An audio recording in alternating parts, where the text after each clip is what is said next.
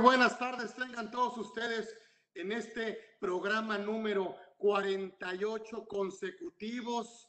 Obviamente no hemos dejado de estar en vivo. Eh, y bueno, híjole, hoy estoy muy contento, eh, lleno de orgullo, de satisfacción. Está un miembro, un integrante del Salón del Empresario, obviamente eh, del fiscalista, galardonada 2020 no por ser mujer, sino por su trayectoria, por supuesto. Está con nosotros, ¿qué digo? La maestra. Que, eh, hablar de Diana Bernal, ladrón de Guevara, es llevarnos, créanme, un ratito platicando de toda su trayectoria profesional tan prestigiada en el servicio público. Y por supuesto, bueno, pues hoy la Prodecon no, no sería, no sería eh, eh, sin Diana Bernal, ladrón de Guevara, que es la doctora, a cual me enorgullece mucho tener y contar con su amistad, con su distinguida, por supuesto, eh, permanencia, esa continuidad que le damos a muchos temas técnicos y que por supuesto hablar con ella como amigo siempre ha sido para mí un orgullo. Y hoy está con nosotros nuevamente, no viene como invitada, es una anfitriona, por supuesto, eh, es parte de esta comunidad Orfe, eh, bueno, pues galardonada, eh, gran fiscalista, sin importar género, no importa, la verdad es que yo me siento, este es un, programa y será un programa inolvidable porque no solo contar con mi amiga me, me llena de, de, de felicidad, sí, de felicidad, sino que también de, de satisfacción, de privilegio que esté con nosotros aquí en Conversando con Orfe. Estamos en Facebook Live, por supuesto, están nuestros Conversando con Orfe en YouTube. Estamos en todas las redes sociales, búsquenos y por supuesto esto lo preparamos para ustedes con mucho cariño. Todos los miércoles estamos en Conversando con Orfe de una a dos. Y por supuesto, bueno, yo ya me callo porque voy a tomar nota, voy a saludar a mi amiga está Diana Bernal Ladrón de Guevara con nosotros y eso no lo vamos a cambiar y vamos a entrarle con todo y más que en este tema tan interesante a ver qué se nos viene en esta, en esta reforma fiscal para 2022. Y qué mejor que nos platique doña Diana Bernal Ladrón de Guevara está con nosotros y, la, y los dejo con, con ella, por supuesto, aquí, aquí en su casa, aquí en la comunidad Orfe. Aquí, por supuesto, está con nosotros la integrante del Salón del Fiscalista y galardonada de nuestra Fundación Carlos Orozco Felgueres del año 2020. Y está con nosotros aquí. Un abrazo, todo mi cariño. Diana, doctora, gracias. Gracias por haber aceptado generosamente platicar con nosotros el día de hoy. Bienvenida. Hola, mi querido doctor, muchísimas gracias por tu presentación, siempre pues tan generosa que me abruma con todos estos adjetivos que también provienen de, del afecto que me dispensas, el cual valoro mucho viniendo de una personalidad como tú.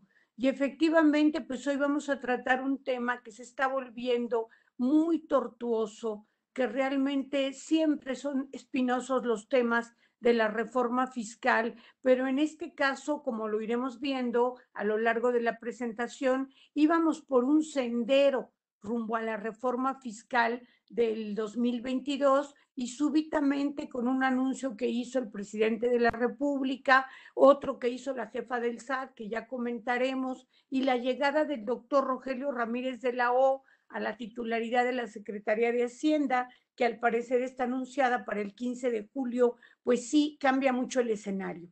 Siguiente lámina, por favor. Siguiente lámina, me, gracias, muchas gracias. Quisiera empezar diciendo dónde estamos. Y bueno, aquí simplemente recordar lo que muchos, muchas de nosotras sabemos. México es un país crónicamente rezagado en recaudación. Según las estadísticas que presenta la OSD, es uno de los países con menor porcentaje de recaudación comparándolo al PIB y solo está por encima de países como Panamá y República Dominicana, que desde luego no tienen una economía semejante a la nuestra. En 2019 el porcentaje de recaudación eh, alcanzó el 16.5 del PIB incluyendo la recaudación que proviene de ingresos petroleros. Y esto pues fue por debajo del promedio de América Latina, que tiene 22.9 y muy por debajo del promedio de países miembros de la OCDE, que es de 33.8. Eh, siguiente lámina, por favor.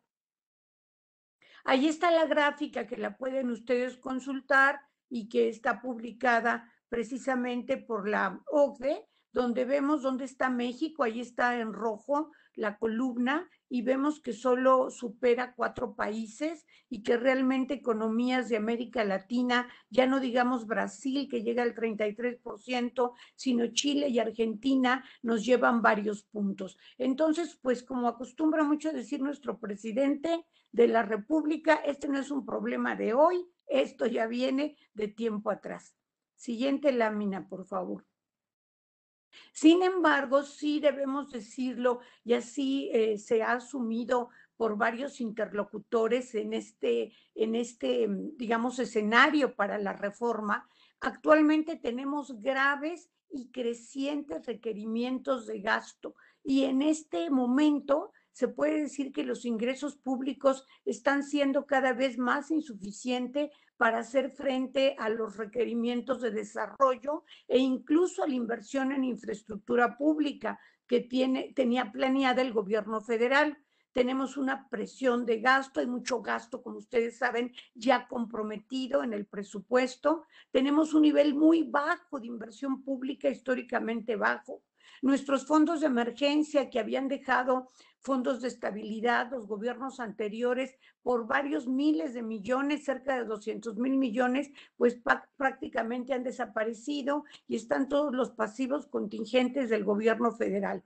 Es por eso que hubo una gran preocupación por varios diputados y diputadas de la actual legislatura de que definitivamente lo estuvieron platicando, según me comentaron con el secretario Arturo Herrera, sí se requería una reforma fiscal estructural que pudiera fortalecer realmente los ingresos tributarios, porque como ustedes verán en la gráfica, que espero que se alcance a apreciar, pero de, simplemente si comparamos de 2008 a 2021, los ingresos petroleros cayeron de 10% a 3.7% del PIB.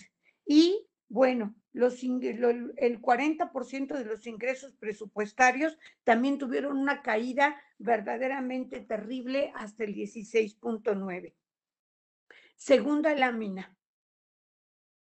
Eh, para este año tenemos un presupuesto de aproximadamente, bueno, es de 6 billones 300 mil millones, no llega a 300 mil millones, si mal no recuerdo, en la ley de ingresos de la federación, pero realmente cuando veíamos con algún diputado que nos hizo favor de compartir esto, veíamos que la mayoría del gasto está comprometido, es mínimo el margen que queda para que realmente se pueda implementar una política de infraestructura pública y de bienestar social, porque además, como ustedes saben, pues ya eh, se tiende, eh, incluso constitucionalmente, no solo en México, sino en varios países del mundo, a crear el estado de bienestar. Pero para el estado de bienestar, pues es imprescindible unas finanzas públicas fuertes. Y la jefa del SAT, pues por su parte, en declaraciones que hizo el 14 de junio, señaló que ella consideraba que a través de una fiscalización más estricta podría recaudar en un primer momento 200 mil millones de pesos de solo grandes contribuyentes. Sin embargo, nada más tomando este dato, vemos que esto, esta cantidad en el supuesto de que así se obtenga, que no lo dudo por ser una declaración de una mujer tan decidida como Raquel Buenrostro, pero veíamos también allí con algunos diputados que esto apenas va a satisfacer el requerimiento que se va a tener porque el presidente ha ofrecido aumentar al doble, aproximadamente 6 mil pesos, la pensión para adultos mayores de 65 años, con lo que prácticamente lo que se piensa obtener por esta fiscalización extraordinaria, pues queda totalmente este, lleno, superado. Siguiente lámina, por favor. Entonces, eh, yo sí pienso, como lo piensan varios interlocutores, como lo dicen incluso muchos analistas que ustedes pueden leer tanto en periódicos como en revistas especializadas, que se requiere, y digo, no es novedad, ¿no? Una reforma fiscal estructural es imprescindible. Y como les digo, esto viene de tiempo atrás, nomás que ahorita sí hay mayores requerimientos de gasto, no hay fondos de contingencia y hay muchos eh, requerimientos de salud, de educación, de seguridad. Sin embargo, yo sí quiero señalar que el presidente López Obrador, a diferencia de lo que han hecho otros titulares del Ejecutivo en otras naciones del mundo, pues no invirtió su capital político de los primeros tres años. Andrés Manuel López Obrador llegó con un capital político realmente excepcional en la historia moderna de México a la presidencia de la República y probablemente si en ese momento hubiera convocado a todos los interlocutores a una reforma fiscal e, además con la mayoría que tenía en la Cámara de Diputados, pues hubiera sido por fin el momento de hacer esta reforma que la OCDE nos ha aconsejado y que nos podría realmente llevar a, pues, a tener unas finanzas tributarias más adecuadas. Por el contrario, después del 6 de junio, que fueron las elecciones, el 10 de junio el presidente fue a, a desayunar, creo, no sé si a desayunar o a comer, no me meto en problemas de, ingesta de alimentos, pero el presidente acudió a ver al Consejo Mexicano de Negocios, estaban 50 empresarios y empresarias del más alto nivel en México y allí se comprometió delante de ellos a que no habría aumento de impuestos ni nuevos impuestos. Además, una vez saliendo de este evento, pues fue entrevistado por la prensa y reiteró esta situación de que no va a haber una reforma fiscal más que para lograr una simplificación administrativa, dijo él, y para ayudar, así los denominó, a los pequeños contribuyentes. Y como les comentaba, el 13 de junio, la jefa del SAT ofreció que si tan solo todos los grandes contribuyentes pagaran el promedio de la tasa efectiva de impuesto, misma que fue publicada para 40 actividades económicas de grandes contribuyentes en la página del SAT, precisamente el 13 de junio, la jefa del SAT opina que se podrá llegar incluso a alcanzar en su momento una recaudación de hasta 700 mil millones de pesos. O sea, parece que el presidente y la em, Matemática Bonrostro están más enfocados en recaudación que en una reforma estructural. Siguiente lámina, por favor. Bueno, y luego, ¿cuál es el panorama internacional? Como ustedes saben y como todos hemos vivido, realmente ha habido un crecimiento económico impresionante en el planeta en los últimos 50 años, 70 años. El planeta se ha vuelto más rico, tiene un extraordinario producto bruto global, pero realmente está muy mal distribuida la riqueza, es realmente desquiciante los datos que dan las grandes organizaciones sobre cómo hay una pirámide donde algunos porcentajes que ahorita veremos son los que obtienen los mayores ingresos.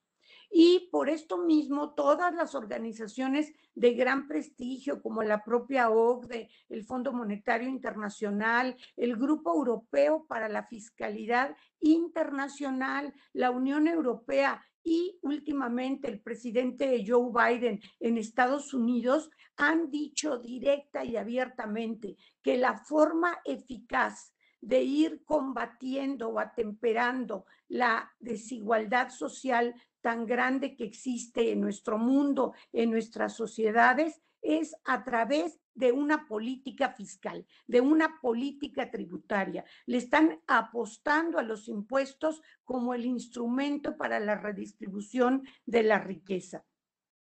Y en este sentido yo creo que ya hay un cambio de paradigma porque también eh, como seguramente muchos y muchas de ustedes saben, el presidente Biden le está apostando a un impuesto global mínimo que ya fue aprobado por el G7, el grupo de los siete, y se espera que lo apruebe el G20 en su próxima reunión en Venecia el 6-7 de julio, que incluso va a ser presencial y a la que va a acudir todavía Arturo Herrera en su calidad de secretario y donde piensan que este impuesto global mínimo, que ahorita eh, lo piensan en 15%, pero que tienen la proyección de que pudiera ser 18%, se pudiera instaurar en 139 naciones también en vías de desarrollo. Y también todas estas organizaciones y especialmente el Grupo Europeo para la Fiscalidad Internacional, donde hay economistas como Thomas Piketty y Joseph Stiglitz, dicen que es imprescindible grabar no solo a las empresas multinacionales, sino también a las grandes fortunas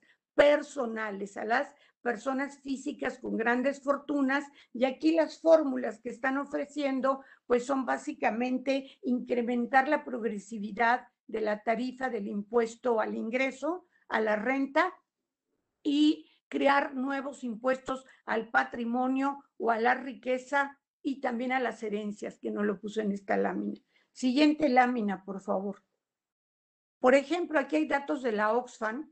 En 2019, 2.153 mil millonarios poseen más riqueza, o sea, 2.153 millonarios poseen más riqueza que 4.600 millones de personas y el 1% más rico de la población mundial concentra más del doble de la riqueza que 6.900 millones de personas. Por eso la necesidad de una reforma fiscal en México y en el mundo que atienda objetivos de nuevo milenio, como son lo que ya dije, atemperar la desigualdad e evitar la transferencia de utilidades, de ingresos, de ganancias a paraísos fiscales.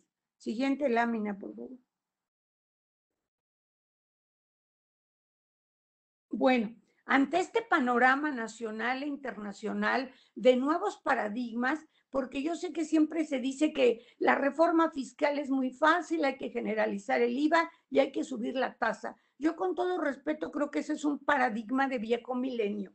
Ahorita realmente a lo que está atendiendo la comunidad internacional y un gran ejemplo creo que es Estados Unidos y también la Unión Europea, es agravar donde hay dinero, o sea, agravar la riqueza, agravar a las grandes empresas y las grandes fortunas, como ya dije. Y en consonancia con todo este panorama, el 2 de marzo la Cámara de Diputados creó una comisión extraordinaria para convocar a un grupo de trabajo para la transición hacendaria. Y sus objetivos, fíjense qué interesantes, esto está publicado incluso en la Gaceta Parlamentaria, atender requerimientos de gasto de la segunda mitad del sexenio. O sea, se requiere forzosamente dinero para la segunda mitad del sexenio y lo que ya comentábamos que pues se oye realmente en este momento como una utopía crear el estado de bienestar.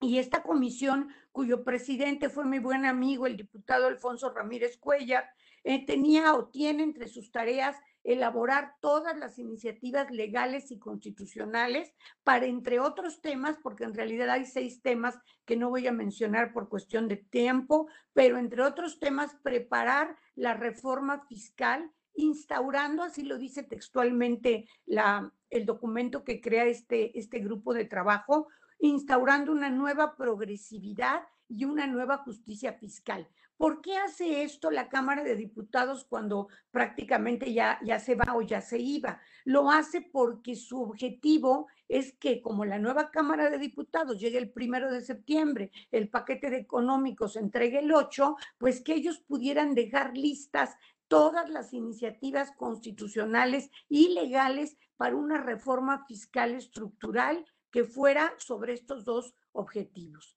Siguiente lámina, por favor. Y en este grupo en el que, eh, como les comentaba, eh, tengo el, honor de haber sido invitada, entre otros muchos especialistas y muchas organizaciones de la sociedad civil y universidades y colegios y el Instituto de Investigaciones Jurídicas, pues se han manejado propuestas como impuesto al patrimonio y a las grandes fortunas, mayor progresividad en tarifa de impuestos sobre la renta a personas físicas, aumentando los porcentajes de la tasa, impuestos a las herencias a partir de 8 millones, que es una propuesta de la Organización de la Sociedad Civil Fundar, impuestos verdes, impuesto a la cannabis, que sería el IEPS y que ahora con la decisión que ayer tuvo la Corte de, despenalizar o permitir incluso el uso lúdico de la cannabis, pues obviamente aparecería como obligado también grabar esta, esta sustancia. Siguiente lámina, por favor. Sin embargo, ahorita sí estamos, yo diría, como en un, hablando así como, como en telenovela, estamos en una encrucijada, porque la verdad a mí se me antoja muy difícil que el presidente no, eh, no sea fiel, por decirlo de alguna manera, a su palabra. Yo creo que si el presidente fue a ver a los hombres y mujeres de negocios y se comprometió con ellos a no subir impuestos, creo que definitivamente él tiene otras ideas de política tributaria. Y además, como llega el doctor Rogelio Ramírez de la O, pues también él ya será el que acabe de preparar el paquete económico, porque como les comentaba, al parecer entra en mediados de julio y obviamente yo creo tendrá que seguir pues la política marcada por el presidente. Y en, este, en esta armonía hace un trío excelente la jefa del SAT, que como ya les decía, en su conferencia del 14 de junio, a mí sí me admiró dando tasas bajísimas efectivas de impuesto, porque como promedio, ¿eh? como promedio, pero en 2019, que fue un año mm, sin pandemia, fue de 1.57 y en 2020 probablemente por la pandemia es 1.3, o sea que de todos los ingresos acumulables de los grandes contribuyentes se pagó solamente el 1.3 como tasa efectiva de impuesto. Es evidente que el impuesto sobre la renta es ingresos acumulables menos deducciones autorizadas y va sobre resultado fiscal, la utilidad fiscal. Pero aún así eh, se antoja muy baja la tasa efectiva y yo creo que el gobierno está pensando mejor caminar por el lado, ahorita vamos a ver, de la fiscalización. Este, espero ir un poquito más rápido porque no sé cómo voy de tiempo pero la tendencia que tiene el SAT parece ser seguir trabajando en esquemas digitales en la plataforma del SAT, porque realmente la digitalización de la plataforma es impresionante y no creo que la tengan muchos países del mundo. Aquí también, como diría el presidente, pues esto que es bueno viene del pasado. Esto se empezó a apostar desde el secretario Francisco Gil Díaz, quien contrató a un ingeniero en sistemas, algunos de ustedes lo recordarán, José María Subiría, que inició todo este proceso de digitalización, al cual le dio un gran impulso Aristóteles Núñez como jefe del SAT.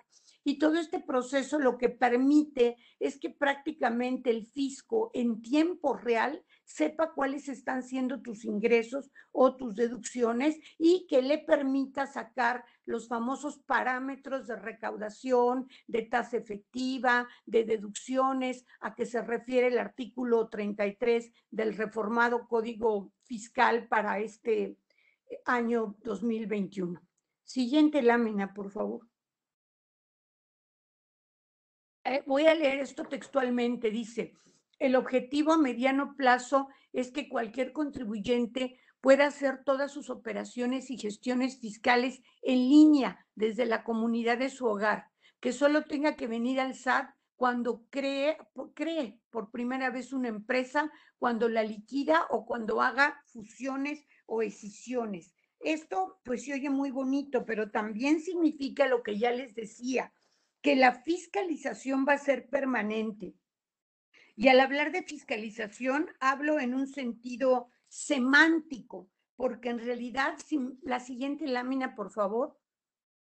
Eh, voy a leer también esto rápidamente. Los asalariados no tienen tema en esta reforma. Esta es una entrevista de ayer de la jefa del SAT porque no queremos modificar tasas, no queremos impactar allí, pues entendemos que hay una crisis. Dice, entonces nos quedamos con los grandes contribuyentes que son poquitititos y las personas físicas y morales que no son grandes, las personas físicas y morales son casi 98% del padrón Y luego dice lo que me interesa destacar, para ello estamos trabajando, que fue lo que dijo el presidente el 10 de junio, la simplificación administrativa. Queremos hacerle la vida más fácil, que sea muy fácil pagar. A ver, colegas que dicen que no necesiten abogados, contadores, que todo sea muy sencillo. Yo creo que esto sería muy bonito, pero también hay una especie de amenaza velada, algo que en cierta medida, y lo digo con mucha cautela, atentaría contra el principio de autodeterminación de las contribuciones, porque pues ya prácticamente todo digitalizado, el SAT a través, siguiente lámina por favor, a través de programas que presuntamente son de asistencia, el SAT ya ni siquiera quiere tanto fiscalizar. Lo que quiere, y lo ha dicho también la jefa del SAT, son sus programas de vigilancia profunda y cumplimiento voluntario. Y con esto el SAT pues quiere tener una fiscalización digitalizada en tiempo real, quiere llegar a un momento en que prácticamente le diga al contribuyente, oye, tú debes pagar por tal nivel o, en fin, creo que es una tendencia a estos parámetros de tasa efectiva de impuesto que la jefa del SAT publicó. Y no sé si la simplificación va a ser, como creo que pasó en la declaración anual, que ciertos renglones eh, de las personas morales, ciertos renglones ya ni siquiera los podías bajar porque ya estaban prellenados. No sé si lleguemos a un momento en que ya prácticamente esté prellenada nuestra declaración y tengamos que hacer una serie de trámites para ir en contra de esa determinación de impuesto que nos haga de manera eh, directa el SAT. Y por último, les quiero comentar, porque ya es la última lámina, porque el doctor Carlos Orozco Felgueres sí me dijo, por favor, procura ser breve, tú hablas mucho, pareces hombre, no hablas poco como mujer, sino hablas mucho como los hombres, me dijo. Y entonces ya por último, lo único que les quiero comentar es que pudiera ser ante esta encrucijada donde el presidente dice que solo va a haber simplificación, lo que yo entiendo como mayor fiscalización a través de programas de asistencia, o sea, fiscalización en sentido semántico, pudiera ser que ante este escenario fueran los diputados y diputadas de la nueva legislatura o incluso todavía de esta quienes presentaran las iniciativas para nuevos impuestos. Y entonces se diría, pues la Cámara de Diputados tiene iniciativa en materia de reformas fiscales y ellos la presentaron y pudiéramos tener ese escenario. Entonces, estamos en este escenario complejo, este, mi querido doctor Carlos Orozco Felgueres, y quedo abierta para cualquier comentario. Gracias. Gracias, mi querida doctora Diana, como siempre. Pero yo quiero aprovechar, la verdad que estás con nosotros, no, no, no creas que me voy a quedar así tan tranquilo, sino que al contrario, quiero aprovechar tu excelentísima presencia. Háblame por qué luego en las propuestas de reforma fiscal y sobre todo que era un objetivo de varios gobiernos, ¿qué ha pasado con la economía informal? ¿Por qué, por qué no ha aumentado el padrón de contribuyentes? O sea, no lo veo, no, no hay resultados sobre eso. Platícame de este tema del padrón de la economía informal. ¿Por qué no debería de ser un objetivo permanentemente del gobierno? Sí, claro, con, todo gusto, este Carlos.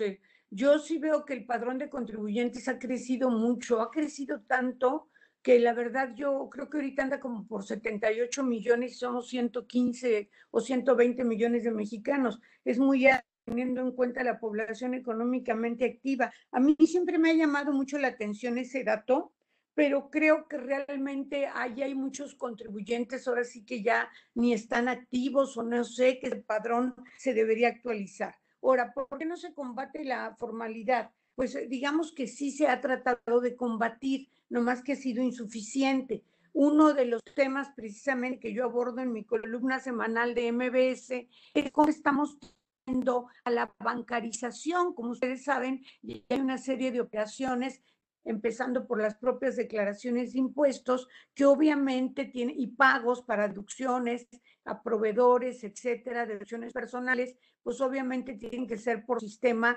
digital y por lo mismo transferencia bancaria. Entonces, la, la, idea que se tiene, yo creo, y algo dijo la jefa del SAT, es que en un momento dado el dinero que está fluyendo tiene que llegar al sistema bancario. Y allí, pues gracias al 32, lo que ve, del Código Fiscal que señala que la Comisión Nacional Bancaria y los bancos deberán informar al SAT cuando el SAT lo pida, creo que a través de eso y a través de figuras como la discrepancia fiscal que conocemos, en virtud de la cual si persona física tiene erogaciones mayores a ingresos en un año de calendario, pues el SAT puede iniciar el procedimiento de discrepancia fiscal. Entonces, realmente es un gran reto la economía informal y el problema es que muchas veces pues no tiene domicilio fijo y eh, debería haber, yo siempre lo he dicho, más incorporaciones oficiosas al padrón de contribuyentes. Ahora, yo quiero señalar esto, a ver qué opinas, que a mí me preocupa mucho. Ya no es tanto solamente la economía informal. A mí me preocupa todavía más la economía informal clandestina, o sea, todos los miles de millones de pesos, de dólares que se manejan en todo lo que es este contrabando, todo lo que es piratería, todo lo que es tráfico de órganos, tráfico de personas, tráfico de niños y niñas, tráfico obviamente de estupefacientes. Entonces realmente estamos en una situación en que se quiere ir a grabar a nivel internacional a las grandes fortunas o a las grandes multinacionales, que el ejemplo típico puede ser Facebook o Amazon. Pero ¿qué vamos a hacer con las grandes fortunas de los delincuentes organizados? ¿Cómo vamos a llegar allí? Y para esto sí necesitamos pues ir más allá del aspecto tributario y apostarle a la política de inteligencia financiera que creo que ha desplegado acertadamente, pero insuficientemente este Santiago Nieto. Gracias. Así es, mi querida doctora Dianita, como siempre. Oye, siempre se ha politizado, no hemos podido avanzar eh, cada vez se, vuelve más complejo el tema de las devoluciones de IVAs. Eh, eh, y por supuesto, bueno, por la autoridad justifica el desistimiento, a lo mejor la, la negativa de devolverte, por supuesto, e, elementos de materialidad que la autoridad dice, bueno, hay una presunta inexistencia fiscal de la operación, por lo tanto no te devuelvo. ¿Cómo, cómo, ¿Cómo verías tú la eliminación de la tasa cero y generalizar ya de una vez por todas el IVA? Sí, desde luego, este, mi querido doctor, esa es la fórmula que ha venido funcionando en otros países y a mí siempre me gusta poner de ejemplo al presidente Lagos, que después de Pinochet y gracias al capital político con el que llegó, pues subió la tasa de IVA y la generalizó en Chile. Sin embargo, yo creo que estas fórmulas ahorita ya no superaron.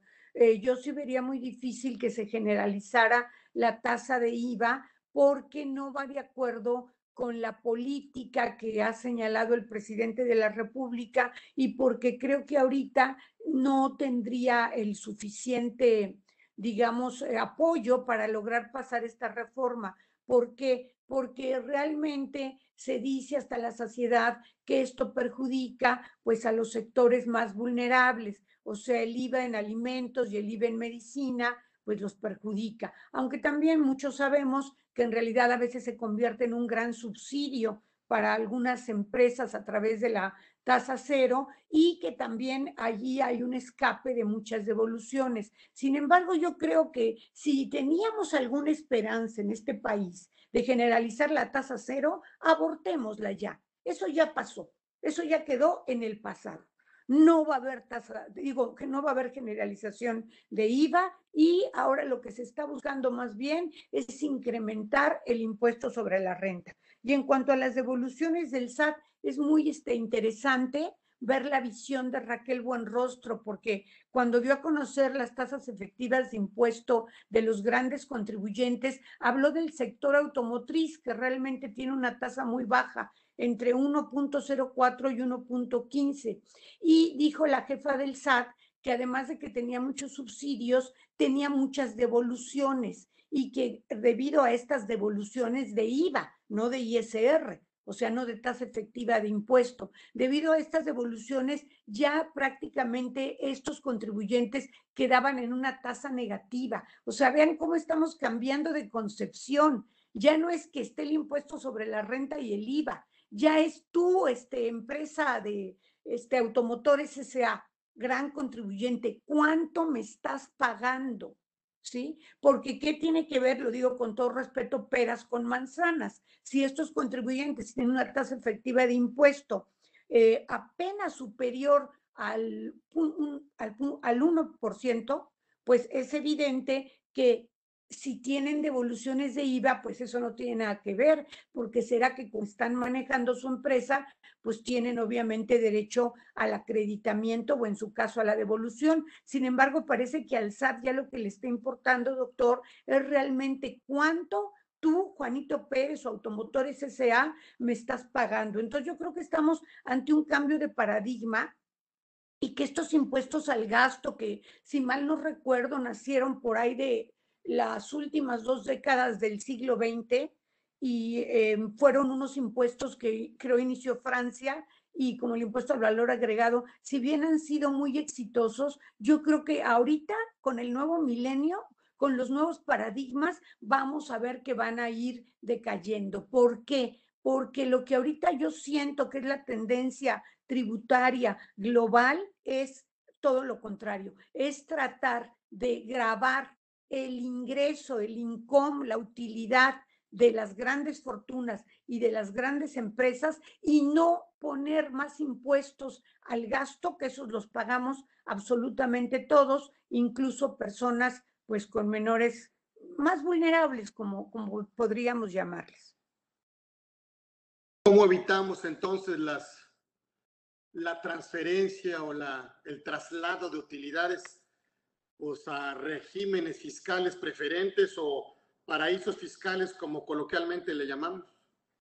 Ay, pues me encanta esa pregunta, este, Carlos, porque realmente ese es el gran dilema de la humanidad, ¿no? O sea, ¿de qué te sirve tener un país como Estados Unidos con tantos beneficios o países como la Unión Europea que han encontrado pues tantas fórmulas exitosas y otras no exitosas, pero políticas, económicas, de cultura, de bienestar? Si tenemos una migración permanente del hemisferio sur y ahora bien, pues de todo, lo que es Asia Menor, ¿no? Y realmente es, es paralizante ver a estas gentes, muchas de ellas personas jóvenes de mediana edad, madres y padres con hijos e hijas, que tratan de llegar a otro país donde hay desarrollo porque definitivamente en sus países no pueden salir adelante. Entonces, ¿esto qué quiere decir? Que alguien debe algo. Sí es cierto que crecimos mucho como planeta, globalmente hablando, pero alguien debe algo, porque no podría haber esa pobreza tan espantosa que se está viendo sobre todo en África, pero también en algunas regiones de Centroamérica. Entonces, esto aquí ha llevado, como tú lo sabes muy bien, pues ha llevado a pensar que las grandes multinacionales, sobre todo las digitales, pero también las otras, pero especialmente las digitales, pues realmente están teniendo grandes ingresos y pocas pocas deducciones, porque una plataforma digital muchas veces son grandísimas sus utilidades. Entonces, en lugar, por ejemplo, me voy a atrever a poner un ejemplo, Apple, en lugar de decir voy a dar trabajo en Estados Unidos o en México, se va a China porque es donde le sale súper más barato. Vimos también el caso de Facebook, que paga realmente una tasa efectiva de impuesto bajísima. Entonces, estas empresas, lo que se ha tratado de hacer, como lo saben muy bien y como ha tratado de hacerlo la OSD, pues es combatir, combatir esta, esta ilusión a través del famoso BEPS, que todos sabemos que es el Base Erosion and Profit Shifting, pero pues no ha sido muy exitoso esto, ¿eh? Han pasado y han pasado los años. Entonces de repente empieza a surgir esta idea de que esas multinacionales, sea cual sea su domicilio, sea un paraíso fiscal su domicilio, por lo menos paguen 15% de su utilidad global 15%, perdón, sobre su utilidad global en los países de donde generan ingresos, donde tienen un gran mercado. Por ejemplo, Francia. Como ustedes saben, en Francia creo que fue el presidente Macron el que ya puso ciertos impuestos locales a las empresas digitales. Entonces, la negociación que está, y Macron ya dijo que sí, es que se quitarían esos impuestos y ya se trataría de hacer una net, una red, una estructura mundial que impidiera que estas multinacionales estuvieran haciendo este profit shifting, o sea, este intercambiar o transferir utilidades de un país a otro, hacer una serie de estructuras fiscales muy complejas para pagar la menor tasa posible de tributación, porque, por ejemplo, hablábamos del sector automotriz, pero digo, el sector automotriz pues es productivo, hace, eh, crea empleos, Em, eh, activa la economía, pero muchas veces estas plataformas ni siquiera tienen un domicilio fiscal. Eh, fue muy sonado el caso de Amazon. Amazon, sí fue Amazon. En, en el Reino Unido, en Inglaterra, Amazon obviamente no tenía allí ni siquiera un establecimiento permanente, pero como obviamente pues vende muchísimo por su plataforma, lo que puso es un almacén, entre comillas, para así no entrar en el concepto de establecimiento permanente y en ese almacén es a partir del cual eh, repartía los productos y no estaba pagando un centavo de impuestos en Inglaterra. Ese fue, según recuerdo, también un caso muy interesante. Entonces yo sí creo que el impuesto mínimo global es la solución y a lo mejor suena muy idealista del nuevo milenio ya no nada de que si aquí, que, y además va a ser facilísimo, claro, va a tener sus nuevas complejidades, pero se me hace algo mucho más sencillo que todas las 12 acciones, son 12 o 13 acciones, no recuerdo ahorita, del plan BEPS, que son bastante complejas y que no digo que queden atrás, pero la buena noticia allí, Carlos,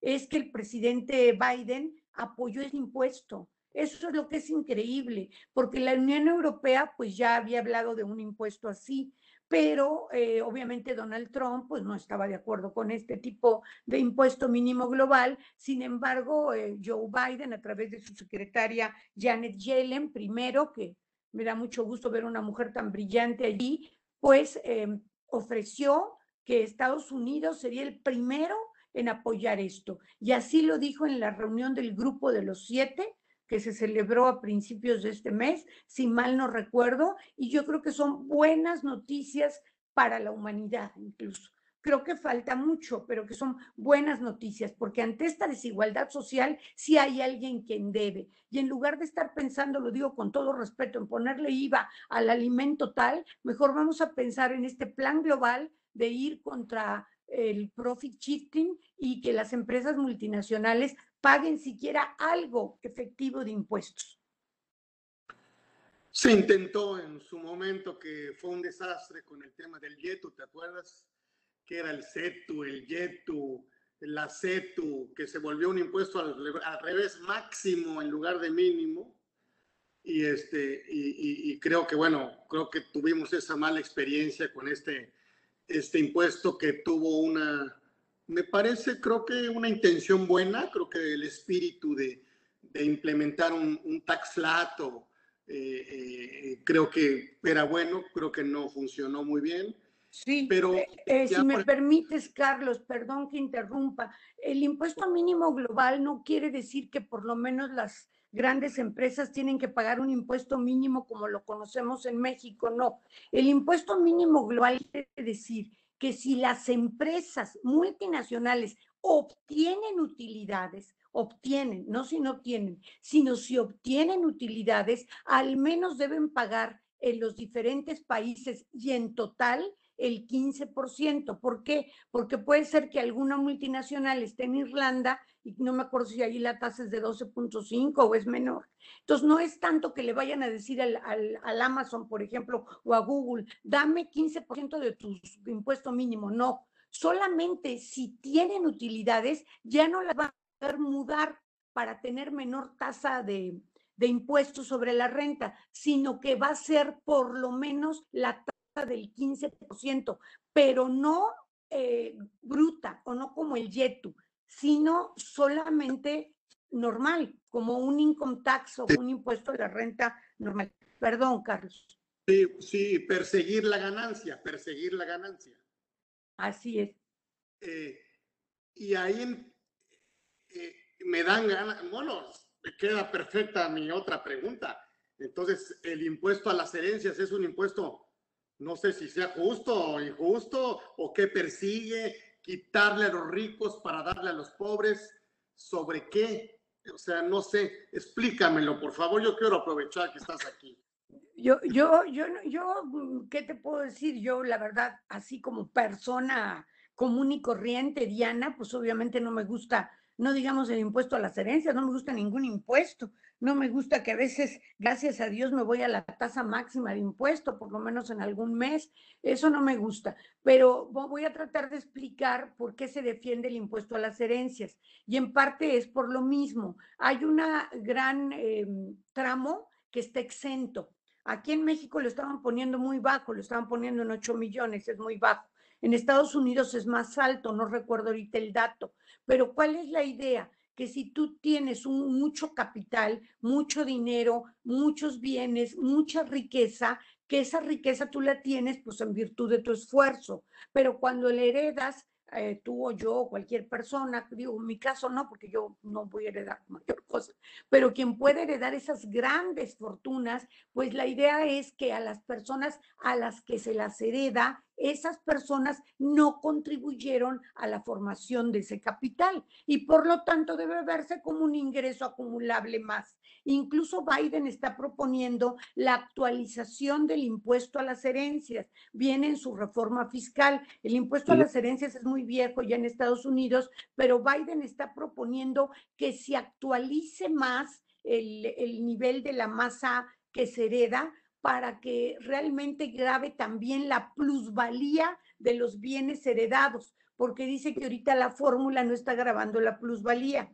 Algo muy interesante es que en Estados Unidos esto no opera en empresas familiares, no opera entre empresas familiares, opera en una menor forma, no lo he estudiado completamente, porque si en una empresa familiar con todo respeto te pongo a ti de ejemplo, estás tú y está tu hijo, o en este caso estuvo tu papá y todos le han apostado, pues sería absurdo que se grabara cuando muere el, el padre, el abuelo, porque los demás están allí trabajando en eso. Ellos sí aportaron a la creación del capital. Entonces, ese es, yo no sé, yo no quiero decir que lo comparto, no, pero ese es el, la razón de ser, el paradigma del impuesto a las herencias, que la riqueza no se quede siempre en, los ricos, como digamos la Edad Media. Los señores feudales tenían una gran riqueza y los siervos de la gleba pues nunca iban a aspirar a esa riqueza hasta que surgió la hoy defenestrada clase media, que era la burguesía, pero eso pasaron muchos siglos para que esto sucediera. Entonces la idea es que no nos volvamos un mundo de castas, donde yo nací, como dijo López Obrador, que para ser FIFI se requieren 500 millones de dólares, o sea que perdamos toda esperanza.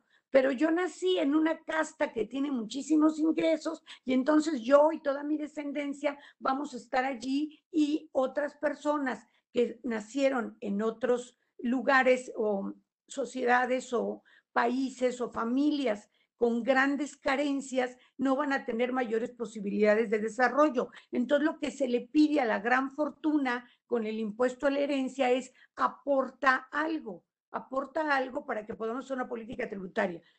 Y bueno, me quedo allí, podría seguir hablando, pero... No, hombre, me encantas.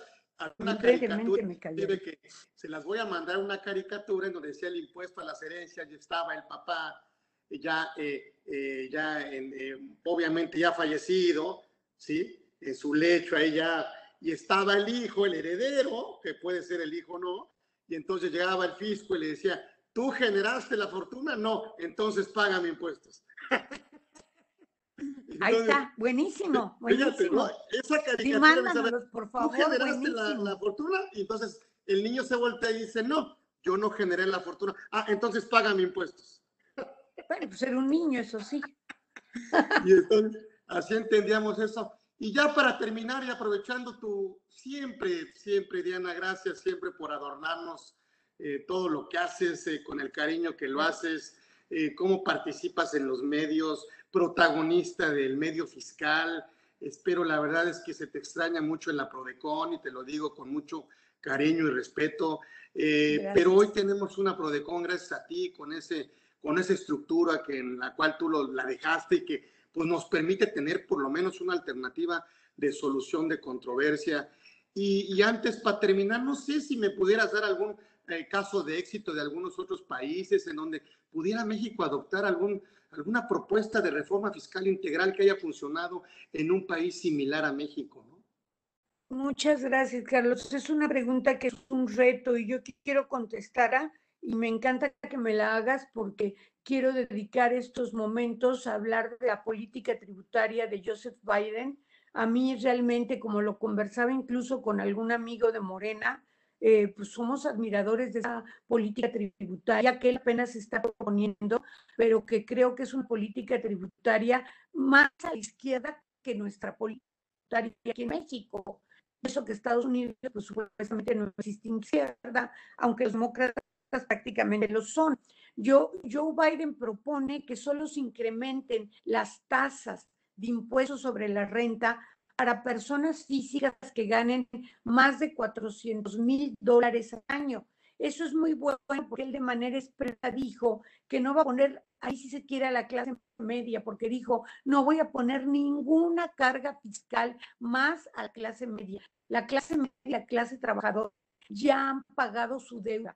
Entonces, él va mucho en esta tendencia. Si aquí dijeran, vamos a subir la tarifa a partir de 8 millones de pesos anuales, pues oye, eh, mayor sensibilidad. Otra cosa muy interesante que Biden tiene y que a mí me parece correcta, que en México ya no procede, pero es un impuesto sobre la renta mayor, porque el de 21% que tenía Trump, pues prácticamente a veces convertía a Estados Unidos en un paraíso fiscal. Entonces, subir la tasa corporativa. Y él sí tiene, doctor Carlos, él sí tiene, él sí está proponiendo un impuesto mínimo en su país porque si no pone el impuesto mínimo, no puede cerrar la red del impuesto mínimo global, aunque el impuesto mínimo en su país sí es algo parecido a proyecto, porque va a ser un impuesto sobre libros, sobre books, y va a ser un impuesto sobre la ganancia contable.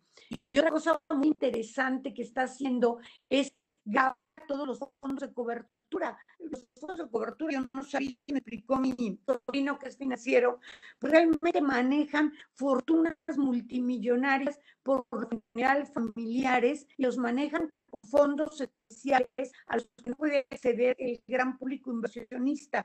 Esos hedge funds tienen una tasa de tributación de 20%. La verdad, ahora sí, como dicen, eso sí de 20%. Y el presidente Biden está proponiendo que tengan la tasa de tributación general de personas físicas. No estoy hablando de las ganancias en bolsa, estoy hablando de fondos estructurados por grandes cerebros financieros especiales para determinadas familias, determinadas empresas. Ahora, ¿y qué es lo más importante que dijo Biden? No cuándo van a pagar, sino qué van a tener. Lo primero que va a hacer es invertir en infraestructura. Él dice que la infraestructura de Estados Unidos ya está muy vieja, que muchas cosas vienen incluso de los 60 y a invertir una cantidad fabulosa que debe tener en México en infraestructura. Y además, ya está dando directos a las familias. Tenemos conocidos familiares que viven allá, les está llegando a la clase media cheques para apoyo como motivo de la pandemia. O estímulos y va también a apoyar más en educación. Entonces, aunque es un, un paradigma, un modelo que él ha presentado, a mí lo personal me encanta porque creo que sí es un modelo para el nuevo milenio y que ese es un modelo viable. Y si Estados Unidos es nuestro principal comercial lo está haciendo, pues igual podríamos ir, irnos en esa, en esa corriente. Gracias.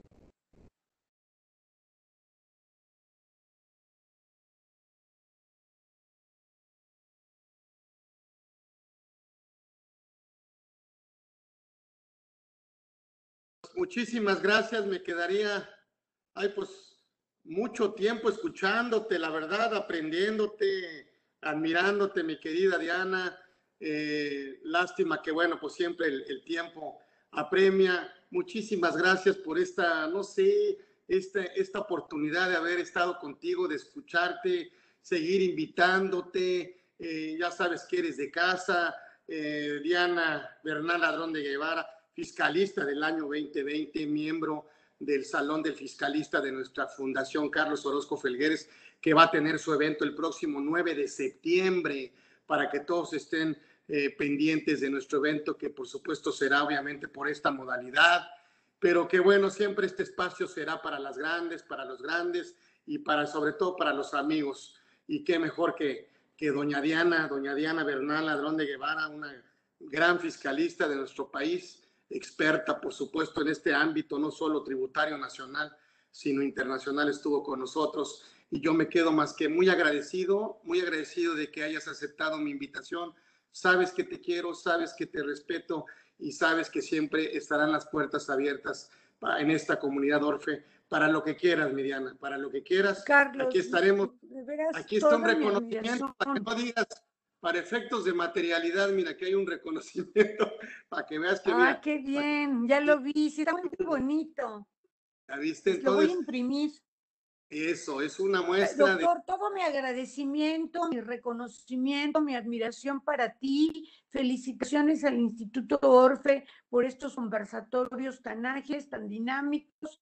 Y realmente yo me siento muy honrada de haber podido participar con estas simplemente perspectivas de la reforma fiscal. Y gracias a todos los que nos hicieron, a todos, todas los que nos hicieron el favor de escucharnos. Muchísimas gracias. La convocatoria, hijo de Luna Gazajo, nos despedimos. Obviamente la doctora Diana Bernal Ladrón de Guevara estuvo con nosotros y eso ya no lo podemos cambiar. Está nuestro programa grabado allá en YouTube. Gracias a todos los que se metieron y sobre todo, bueno, pues, pues sí, pues a ustedes que hacen posible este conversatorio que lo hacemos con mucho cariño. Y sí, sí vamos a seguir invitando, obviamente, eh, a los mejores. Y hoy tuvimos una grande. Hoy tuvimos una grande. Gracias. Nos despedimos. Gracias. Miércoles, 13 horas. Nos vemos aquí. Ya saben, estamos en todas las redes. Estamos en vivo ahorita en Facebook. Lo que quieras. Gran programa. Gracias a ustedes. Edición 48. Esta no se nos olvida. Gracias, un abrazo, hasta luego. Gracias, gracias.